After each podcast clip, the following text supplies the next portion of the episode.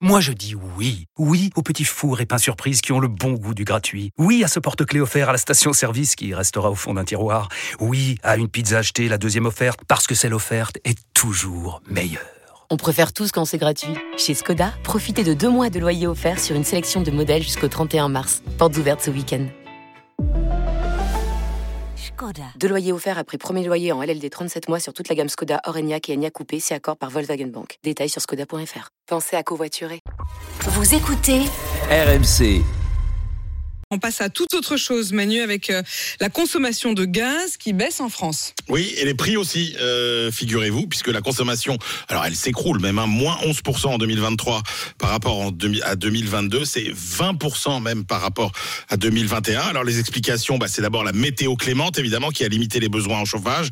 C'est le redémarrage des centrales nucléaires, dont l'électricité s'est substituée au gaz. Ce sont les efforts d'économie des particuliers et des entreprises, et puis la baisse du nombre de consommateurs euh, aussi, conséquence de la flambée des prix du gaz. Alors prix qui, eux, du coup, euh, ne cessent de baisser puisqu'on est tombé à 22 euros le mégawattheure. C'est 8 fois moins, 8 fois moins qu'en 2022. Donc les factures ont baissé.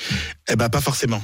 Bah, Bah non, Euh, pas forcément. Je suis pas très bonne en maths, Bah, c'est fini alors, même. alors, Normalement, alors, petit euh, cours de mathématiques. Oui, la consommation globale de gaz baisse, mais, en partie parce qu'il y a moins d'utilisateurs euh, de gaz. Donc, dans chaque foyer utilisateur, en fait, la consommation baisse moins qu'il y paraît. Ce qui veut dire que vous aurez quand même une facture. En Avec fait, une c'est pas chacun qui en consomme Voilà, moins. c'est les Français qui consomment moins de gaz globalement, mais dans chaque foyer qui en consomme, Mais vous venez pas de me dire que les prix allaient, ba- allaient baisser? Eh ben oui, alors c'est là Ah, que donc, ça. si qui- oui, alors si petit- qui baisse. oui, c'est là où ça se gâte un peu aussi.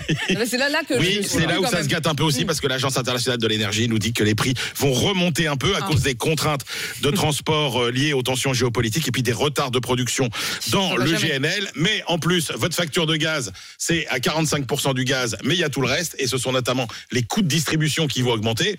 Et là encore, Parce euh, qu'en petit plus, comme il y a moins de consommateurs. Il y a, bah voilà, vous avez tout compris. ça, par contre, j'ai plus compris. rien à Merci ajouter. beaucoup, il y a moins de consommateurs, il y a des frais d'entretien du réseau qui sont constants, donc par foyer C'est les qui tuyaux. consomment.